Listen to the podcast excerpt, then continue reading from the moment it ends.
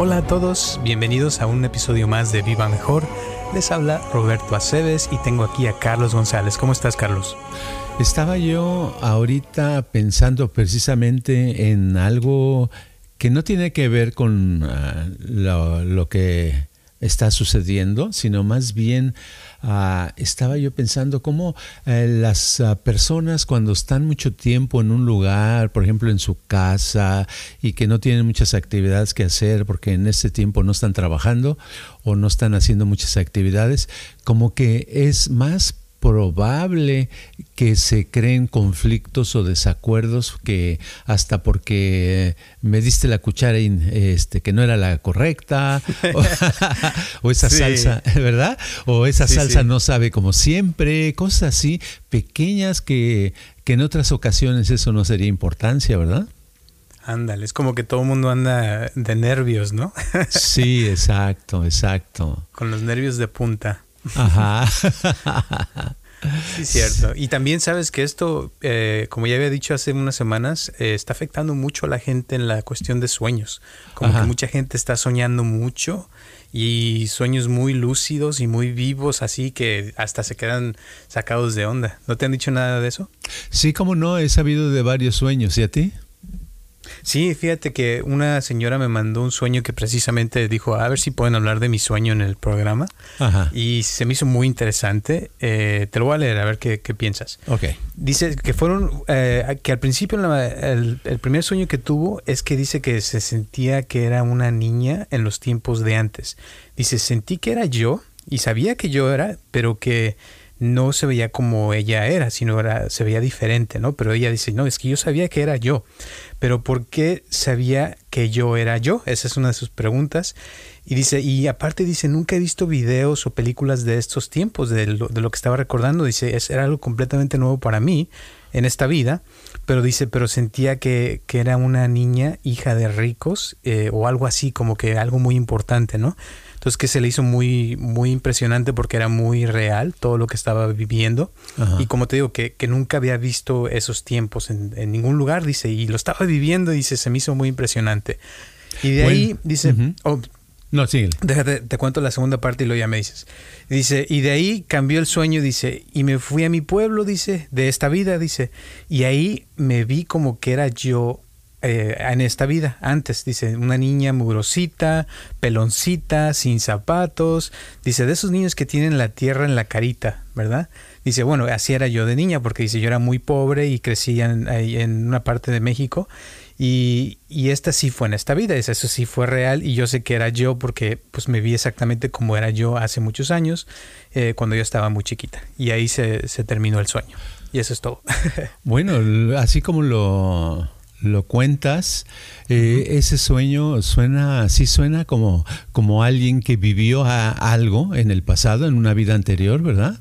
Uh -huh. que, que, la vivió, que tiene, que le vinieron las imágenes de esa época, de alguna manera se, se, tuvieron una manera para brotar y salir, porque generalmente están ocluidas, están obstruidas, no se pueden ver, pero salió y, la, y pudo recordar cosas y luego recordó de cuando era niña en el sueño. O sea, eh, a veces el sueño ayuda a que se puedan tener las imágenes más vívidas porque como no está funcionando nuestra parte analítica que razona, que generalmente la usamos para cosas buenas, pero también para bloquear muchas cosas.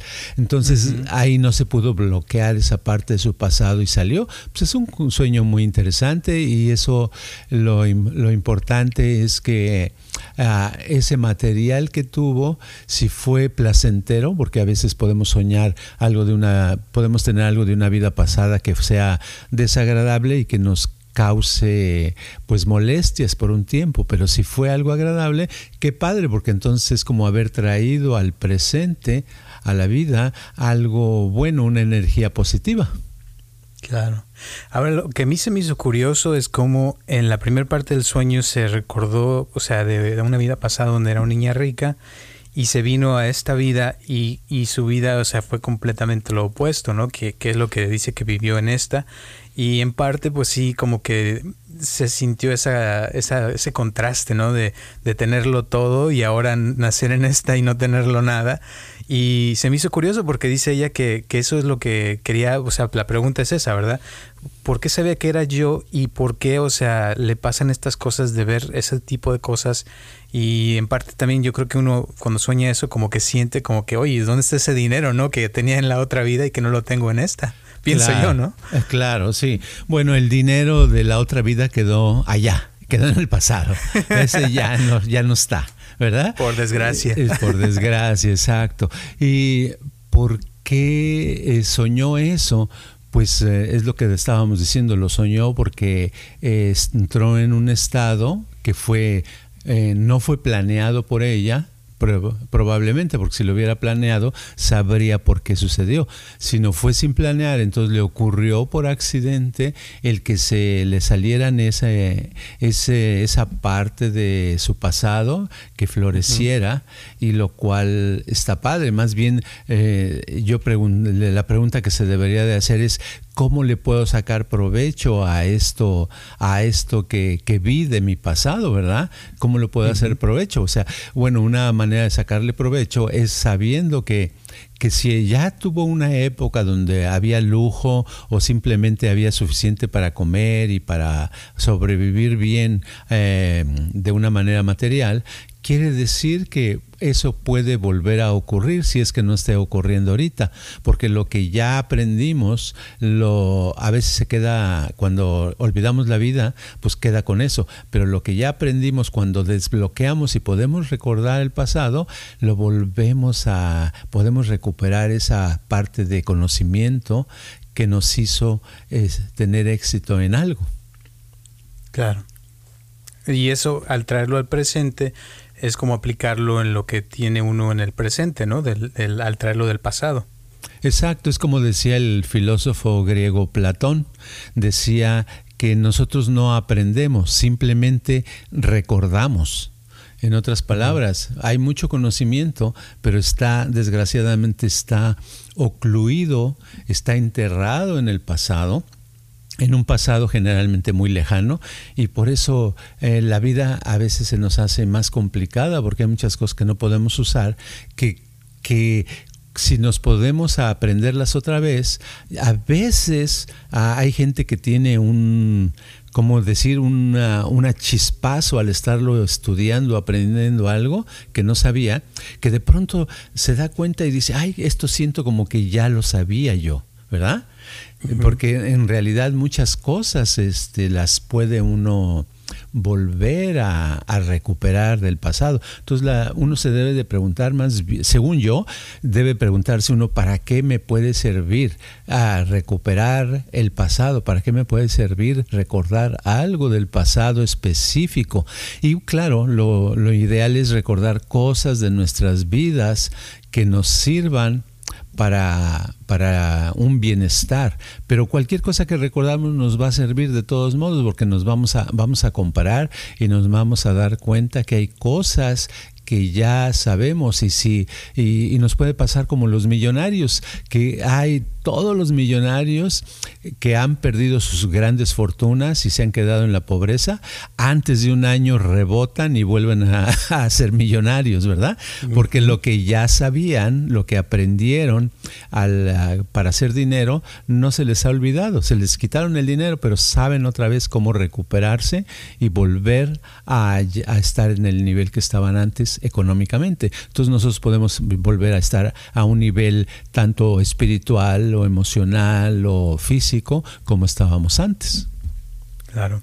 Ahora, en la volviendo a la pregunta de ella, quiero, eh, dice, ¿por qué yo sabía que era yo? O sea, eso, eso es parte de la conciencia, ¿no? O sea, de que en ese momento, o sea, uno sabe, así como cuando, no sé, porque ya hemos hablado de conciencia en el pasado, cuando una persona este, se da cuenta de que es yo, ¿verdad? De que existe, de que soy yo, y en este caso, o sea, el primer sueño se veía diferente, pero ella sabía que era ella, ¿no?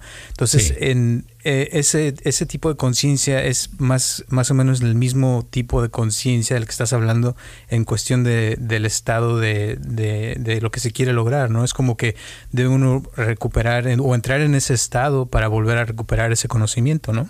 Sí, si voy en, si estoy encima de una bicicleta, voy manejando la bicicleta y, me, y, le pregunto a alguien, ¿por qué eh, eh, yo estoy manejando la bicicleta? ¿Por qué me doy cuenta que yo soy yo quien está manejando la bicicleta? Bueno, pues yo me doy cuenta que estoy manejando la bicicleta, eso está bien, ¿verdad? Eso es lo normal. Lo normal es darse cuenta que uno está manejando la bicicleta, lo normal es darse cuenta de que yo era esa persona, o lo normal es darse cuenta que cuando yo era niño o niña eh, jugaba sin zapatos, ¿verdad? Entonces, en realidad, este, eh, es bueno que se dé cuenta, eso es lo normal. No sé si me expliqué. Sí, sí, totalmente. Ah, eh, una, ahora, una cosa que también dijiste hace rato es de que eh, al estar pasando un sueño como este, la persona a veces puede sentir como que es algo irreal o como que cómo es que, soy yo si yo no me veo como yo me veo, o sea, y empieza como a razonar las cosas y tal vez en el sueño ella sentía que era ella y no lo razonó, como dices tú, se dio la, se permitió, ¿verdad? Vivir esa experiencia y recordar ese momento. Pero a veces, o sea, cuando entra lo, lo analítico o la racionalidad, es cuando empieza uno a, decir, no, pero es que como eh, existen otras vidas o eh, si no era, si no me veía igual, o sea, y como que empieza uno a como a invalidar ese sueño, ¿no? Que no, no, como si no fuera real y lo ve como algo irreal y ahí se, es, eso puede quitar también el, la fuerza, ¿no? De lo que se quiere lograr. Exacto, sí. De seguro las preguntas de por qué pasó eso, por qué yo era yo, por qué pensaba que era yo, vinieron después, al, ya después de que pasó el sueño, ¿verdad? Porque, claro. exacto, ya viene esa lógica. Pero eso ya no cuenta, lo que cuenta es cuando está sucediendo, porque ahí está la mente abierta y eso es cuando la mente está abierta y no la cierra uno con sus razonamientos, la mente te da mucho material muy padre. Y, de hecho las personas que han tenido cambios grandes son ah, en esos momentos que se han dado la oportunidad de ver y de experimentar lo que aparece en, su espacio, en su mente, en esos momentos, en percibir, en sentir, en tener esa experiencia y, sin bloquearla, sin uh, razonarla, sin tratar de, de este, controlarla, ¿verdad? Y casi siempre cuando pierden, pierden parte de esa experiencia y de los buenos resultados, es cuando pasa el tiempo y después empiezan a razonar y dicen, no, pues eso que hice estuvo mal, eso no debería de haber hecho, ¿verdad? O, no, eso no, a lo mejor no está bien, a lo mejor es una locura, a lo mejor eh, no, eso no es correcto, ¿verdad? Entonces ya se pierde todo, se pierde la mayoría porque cuando la tuvieron no pensaban así porque estaban, la persona estaba eh, dentro, estaba con la mente abierta, estaba segura o segura, estaba bien.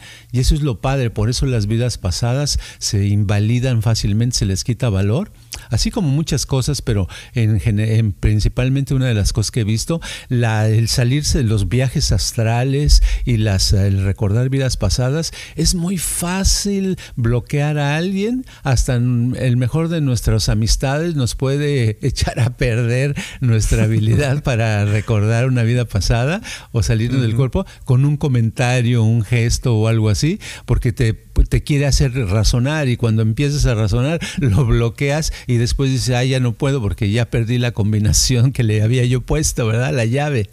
claro. Eh. Sí, sí. Y es, y es algo que muchas veces eh, es normal, o sea, se usa mucho el analizar las cosas y es que, y todo el tiempo te están diciendo, no, es que tienes que pensártelo muy bien y tienes que eh, estar seguro, bla, bla, bla, pero eh, yo por años sé que, o sea, tú siempre has dicho que el, razonamiento no es bueno, entonces podrías eh, eh, decirle a la gente, o sea, ¿por qué piensas tú que el razonamiento no es bueno? O sea, yo sé que has dicho ya varias cosas, pero algo más este, claro para que lo entiendan. Ok, bueno, no sé qué tan claro puede ser porque eh, pienso que eh, al estarlo explicando es estarlo razonando y al estarlo razonando la persona trata de razonarlo, entonces no lo entiende uno muy bien, ¿verdad?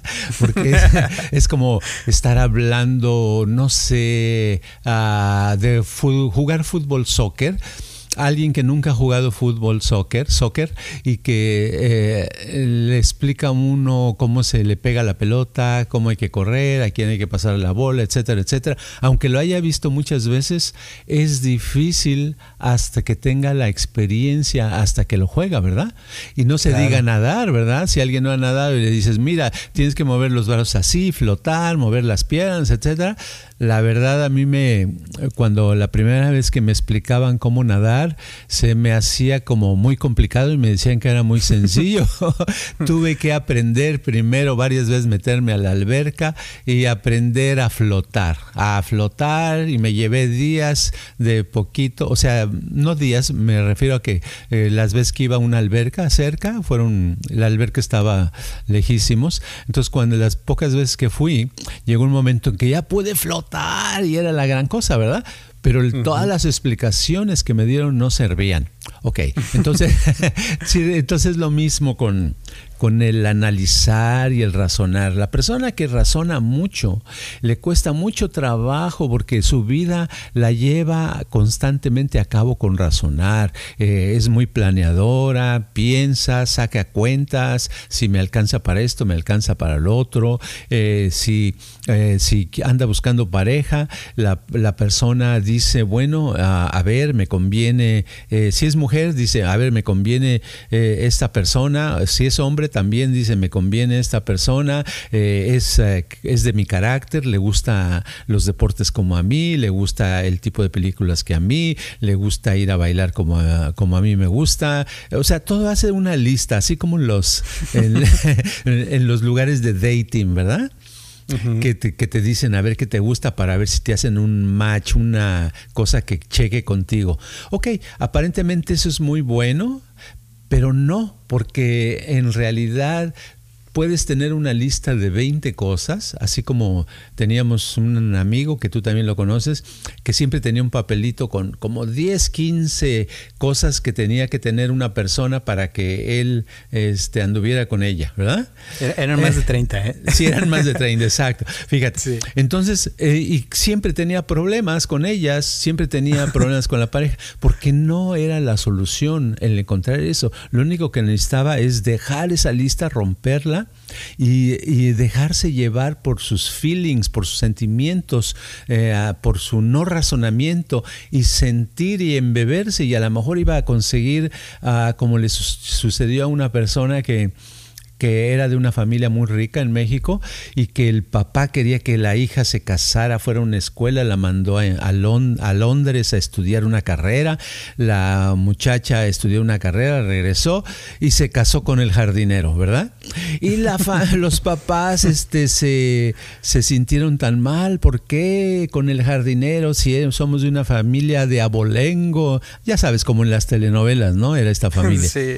Sí, y total que, pero fue ¿qué crees? Fue muy feliz, fíjate, ¿verdad? Pues sí. Hizo, La única vez que hizo algo que se dejó llevar por su corazón, por sus sentimientos, y le salieron las cosas bien, a pesar de que la, la realidad del exterior era de que, pues razonable, eh, analíticamente, razonando la situación, eso era un fracaso. Casarse con alguien que no tiene dinero, que no tiene una carrera universitaria, que no es de una familia de abolengo, como eran ellos y les fue muy bien. ¿Cómo te lo explicas? ¿Ah? Claro. Sí, ahorita que estabas hablando me, me, acordé de hace tiempo que le estaba yo tratando de explicar a alguien, porque ya ves que cada rato nos preguntan que si podemos hablar de cómo escuchar y, y ese tipo de cosas. Y, y, me acuerdo que le estaba yo tratando de explicar a alguien cómo es escuchar, ¿no? Y, le estaba diciendo, o sea, es que cuando tú estás escuchando, le digo, tienes que ponerte en el, en el, en el estado de la otra persona, eh, convertirte literal en la otra persona y ver la vida desde el punto de vista de la otra persona. Y, y, le decía yo que si esa otra persona a lo mejor piensa diferente que tú, el ver su punto de vista te puede hacer cambiar a ti y te puede crear un cierto tipo de catarsis, de catarsis porque estás viviendo lo que la otra persona está viviendo, ¿no? Y, y, le traté de explicar un montón de cosas, como dices tú, con razonamientos, y al final no me entendió ni más. y es que es la verdad, o sea, es el escuchar es algo que, que, se tiene que experimentar, no es algo que te pueden decir, es que así se puede escuchar, bla, bla, bla, sino es algo que se tiene que hacer también, es un estado que se, que se tiene que sentir, ¿no crees?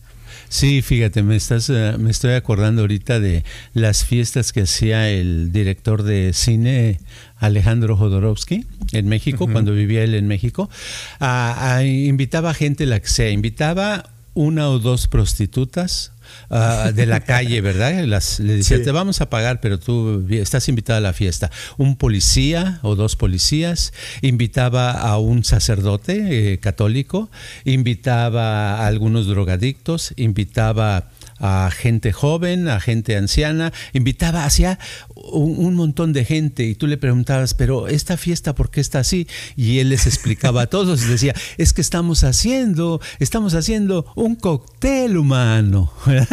Entonces hacía, un revoltijo y pues claro, la fiesta era algo completamente diferente a lo normal, ¿verdad? Era completamente ilógica, ¿verdad? Porque qué normalmente padre. que hace una fiesta, invitas a la gente que te cae bien, a la gente que te conviene para tener este, para que te den un mejor puesto en el trabajo, a, a, tus compañeros de trabajo para que te apoyen, etcétera, etcétera, todo con conveniencia, ¿verdad? Entonces este tipo de fiestas eran completamente diferentes y para acabarla, de postre ponía un excusado nuevecito lleno de helado, ¿verdad? Y les ofrecía helado a todos. Entonces nada más con la idea de, de servirse de ese excusado helado, pues la gente pone unas caras y se, se metían en un shock, ¿me entiendes? Entonces, eh, pero esa es, es, una manera totalmente eh, lo opuesto a la, al razonamiento, ¿verdad? ¿Verdad? Uh -huh. Entonces yo eh, de ahí, este, gracias a él, empecé a, a, en esa época, cuando era joven, tenía yo 20 años, empecé a, a estudiar lo de el, el, el, inconsciente y los uh, métodos de, de, de, arte que son surrealistas, que tienen que ver con, con cosas que no son lo normal, lo razonado, ¿verdad? Y vi que, que ahí está la onda, la onda está en no razonar las cosas tanto, sino salirse, porque cuando te sales es cuando uh, uno se puede liberar y puede encontrar respuestas muy padres. Claro. ¿Y hay algunos ejercicios o algo que puedas recomendar para los que están escuchando para poder hacer eso? Bueno, este, escuchen, si, si ven televisión, vean eh, programas de, de, comedia, ¿verdad? Ven uh -huh. comedia, eh, comedia, eh, para hacer comedia se necesitan hacer cosas ilógicas, ¿verdad? Por ejemplo, uh -huh. hay, vi una, hay unos cómicos que de los años 70 era un grupo inglés que se llamaba Monty Python. En esta, estos, uh, un día vi una, me acuerdo, se me quedó muy grabado un un sketch, una puesta de en la televisión de, de que es un departamento, el departamento de, de caminar uh, tontamente, ¿verdad? En inglés le dicen silly walking. ¿Ah? ¿Ah? Entonces resulta que el, el, ministro, ya ves que en cada país hay ministerios, ¿verdad? El de defensa, el de finanzas, el de comercio, y ese uh -huh. era el ministerio de, de la caminata tonta, ¿verdad? Entonces, este, todo se trata de que hacen, caminan como de mil veces diferentes todos, cada quien un esti estilos diferentes, y lo ves y te saca la risa y se te hace muy chistoso, y es que eso nunca lo ves en ningún lado. Bueno, ese tipo de cosas son las que hay que ver, las que no ves en ningún lado, y que sean cosas que, que tú las lleves a cabo. Trata de caminar por unos minutos eh, tontamente, a hacer movimientos diferentes, sobre todo lo físico, porque si haces lo físico vas a poder ir poco a poco educándote a, a dejar lo mental también, a no ser tan cuadrado, ¿verdad? Porque tendemos a ser cuadrados. tendemos, oh, sí. ¿verdad? Totalmente. Sí, o sea, porque eh, es como que queremos razonarlo todo de cierta manera. La vida nos hace, la seriedad nos hace cuadrados. Estamos pensando y decimos, bueno, mañana qué tengo que hacer. O tengo que también, este, yo necesito llevarse, llevarme mejor con mi pareja. ¿Qué hago? Porque nos, nos disgustamos, tuvimos un desacuerdo en la comida que yo quería huevos con salsa y la otra persona, pues no, quería salsa con frijol y pues yo le dije que no y, discutimos y no sé, entonces me echó en cara de cuando nos conocimos y ta, ta, ta, y ya ves, así los problemas, ¿no? Entonces, ¿qué hago? Pues no, no hay que hacer nada, lo que hay que hacer es algo tonto, ¿verdad? ¿Verdad? ¿Por qué no echarle, partirle un huevo en la cabeza a la otra persona, ¿verdad? O este, o tú ponerte, agarrarte un vaso de leche en, en su presencia y echártelo en la cabeza, ¿verdad? Y bañarte con todo y ropa, así. Algo tonto algo diferente, algo que te saque de ese razonamiento constante, constante. Es un descanso el salirse de lo cotidiano y sobre todo de el estar razonando todo el tiempo.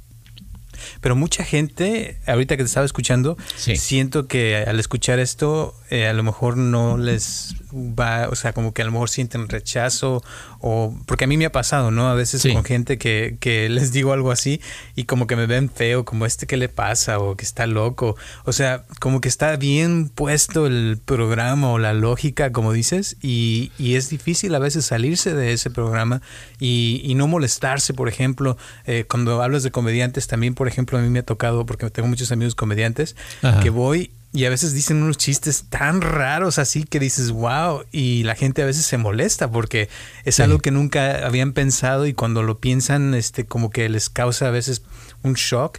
Y a veces es bueno eh, y sí te da risa y a veces como que te puedes molestar también, ¿no? O sea, puede suceder cualquiera de las dos, pienso yo, ¿no? Claro, sí, generalmente las cosas diferentes nos molestan, ¿verdad? A veces nos hacen reír, eh, nos hacen reír una vez, dos, y eh, eh, de, cada diez ah, hay dos que nos hacen reír y otras ocho cosas que hacen o escuchamos que nos molestan pero la molestia, tenemos que entender, es por nosotros, es por nuestra forma establecida de pensar que la hemos heredado de papás y los de papá y mamá, y el papá y mamá lo heredó de los abuelos, ¿verdad? Porque los exacto, exacto porque los hábitos, este, lo que decía Darwin es que lo que hace una generación, parte de eso se transmite a la siguiente generación. Entonces, eh, lo que esa seriedad, ese razonar, ese no puedo, porque lo que tú me estás diciendo, pues claro, todos lo hemos vivido, yo he conocido gente tan, tan seria que no puedo platicar con ellos, ¿verdad? Sí, sí, no, porque sé que como que no, no entienden, yo a veces me puedo llevar, eh, me he llevado un media hora, una hora diciendo, y en esa plática dije varias cosas ilógicas o dije varias cosas que no tienen que ver con el propósito de aligerar la cosa para que les diera risa, y lo único que dijeron eh, algunas personas, ¿qué quiere decir eso? ¿Por qué, por qué los, los elefantes este, vuelan con hoja, con, con oreja, orejas rosas? ¿Por qué dice eso? ¿Verdad? No entiende. O sea, no. Eh, pero una persona que es más ligerita le dices que los elefantes tienen orejas rosas y pues se le por lo menos sonríe o algo, ¿verdad? Sabe que es una broma lo que se le está diciendo. Pero la persona que no tiene el sentido del humor, desgraciadamente no tiene el sentido del humor y no tiene eh, el sentido para pasarla mejor en la vida. Es menos libre, está más atada a hábitos que le hacen daño con el tiempo. Le, todo se le hace más pesado, más fuerte, son más rígidos. He escuchado que gente que dice, por ejemplo, que me dice, no, yo a, a mi hijo mi hijo de 18 años no lo dejo que llegue tarde, me tiene que llegar a las 11 de la noche a más tardar. Yo, eh, hay reglas y reglas. Y yo a veces así le digo, oye, ¿qué pasaría si rompe la regla y llega a la, a la una de la mañana, este, muy alegre de que fue una fiesta padrísima y conoció a alguien que se enamoró? ¿Qué dirías? No, no, las reglas son las reglas. ¿Me entiendes? O sea que como que tiene que ser de una manera y no de ahí. Entonces, la persona que piensa así no, tiene la, no se da la oportunidad de liberarse y de tener nuevas experiencias. Y esa misma persona es la misma persona que va a tener problemas, va a seguir teniendo problemas en, los, en las áreas que está teniendo problemas, porque no está cambiando, no quiere poner un poquito de darse, como dicen en México, dar su brazo a torcer, no se deja, no tiene flexibilidad, ¿me entiendes? Sí, es cierto. Y esto me, recuerda, o sea, mucho a la solidez, ¿verdad? Que mientras más sólida la persona, eh, más sólidas sus ideas, como que más eh, problemas puede tener la persona. Y me recuerda también al, al experimento que hicieron en, Stanford, creo, de que trajeron eh, varias personas y las dividieron en dos grupos. Y a uno los pusieron que eran los que eran como los policías de la prisión y a los otros eran iban a ser los, los prisioneros. Y, era, un, era, un, experimento, o sea, todos sabían que eran que no era cierto que eran policías o que eran prisioneros, pero los pusieron así como a jugar, ¿no? Y, resulta que los, los, que estaban en el experimento lo tomaron tan en serio que los, los, los este, eh, policías empezaron a maltratar a los prisioneros y los prisioneros empezaron a comportar como prisioneros y empezaron a, hacer protestas y a pelearse y a hacer un montón de cosas. Y, de hecho hicieron una película de esto y en la película se, se van haciendo la, como la trama más seria, más seria y al final terminan matándose. O sea, de, de una idea de un juego lo tomaron tan en serio que terminaron este, acuchillándose y haciéndose un montón de cosas porque no pudieron ver que era una idea nada más con lo que habían empezado. Y eso a veces pasa, ¿no? Como que agarramos algo tan sólido que lo vemos como si fuera real, tan real que queremos que todo sea así y cuando no es, nos molestamos o nos, nos sentimos como que no, no deben de ser las cosas así y eso es cuando hay problemas, ¿no crees? Sí, es que la seriedad nos vuelve más serios y la, ligereza, la alegría nos hace más ligeros, más alegres. O sea, se vuelve, ¿verdad? Así como el, la, la, cosa de los prisioneros que se la fueron creyendo, se hicieron más, cada vez más sólidos, sólidos, sólidos, más serios. Así es lo opuesto, ¿verdad? Si te haces te haces este adicto a la comedia y te ríes, pues cada vez te vas a reír más y más y más y cada vez las cosas van a ser más ligeras, más agradables. Entonces es el camino que escojamos. Claro, y mientras más fuerza le da a uno eso, pues más ligero se siente y igual si, si le das más fuerza a lo negativo y a la seriedad, pues más pesado te sientes, ¿no? Exacto. Y ahorita que estamos hablando de esto, de la seriedad, y estamos hablando, empezamos a hablar de, de un sueño y de la, una vida pasada, pues quiero, eh, me gustaría poner, ¿cómo se dice?, recalcar de que sí tienen relación, de que si quieres tú ah, recordar tu pasado o alguna vida pasada, lo primero que tienes que hacer es quitarle seriedad y tratar de no analizar y aceptar lo que te aparezca, aceptar lo que sientas, aceptar lo que, lo que experimentes, aunque no se lo cuentes a nadie, no es que los demás lo tienen que aceptar, sino puede ser para ti, pero que tú eh, que me escuchas lo, lo, aceptes, lo veas, lo palpes y no le quites valor, porque es tu vida, es tu experiencia y lo más importante es lo que tú piensas y sientes. Muy de acuerdo contigo. Y pues yo creo que con eso terminamos este podcast. ¿Algo más que quieras decir antes de terminar? No, que más vale mucha risa que mucha seriedad. Perfecto. Muchísimas gracias. ¿Quieres dar tu Instagram y tu número de teléfono? Sí, Instagram Carlos G. Mente Perfecto. Ándale pues. Gracias. Y este, recuerden que estamos aquí todos los martes a las 6 de la tarde en este podcast. Y si tienen alguna pregunta o comentario, mándenoslo. Y claro que con gusto se los contestaremos al aire. También recuerden que estamos en Viva, en Viva Mejor de YouTube, donde pueden ver eh, los, los, videos de Carlos, donde hay meditaciones. Ahí ya, ya somos casi 1600 personas. Así es que muchísimas gracias. También estamos en Facebook y en Instagram en Viva Mejor Mejor X3000. Así es que síganos ahí por favor y sigan compartiendo este podcast con sus familiares, con la gente para que esta comunidad siga creciendo cada vez más, que ya cada día somos más y más y la verdad nos impresiona tanto que ya hay tanta gente que nos está escuchando. Gracias, gracias de verdad y gracias también a todas las personas que nos están donando dinero. Se los agradecemos de todo corazón porque esto nos ayuda a continuar. Gracias y nos vemos el próximo martes a las 6 de la tarde. Hasta luego. Este podcast está patrocinado por Viva Mejor.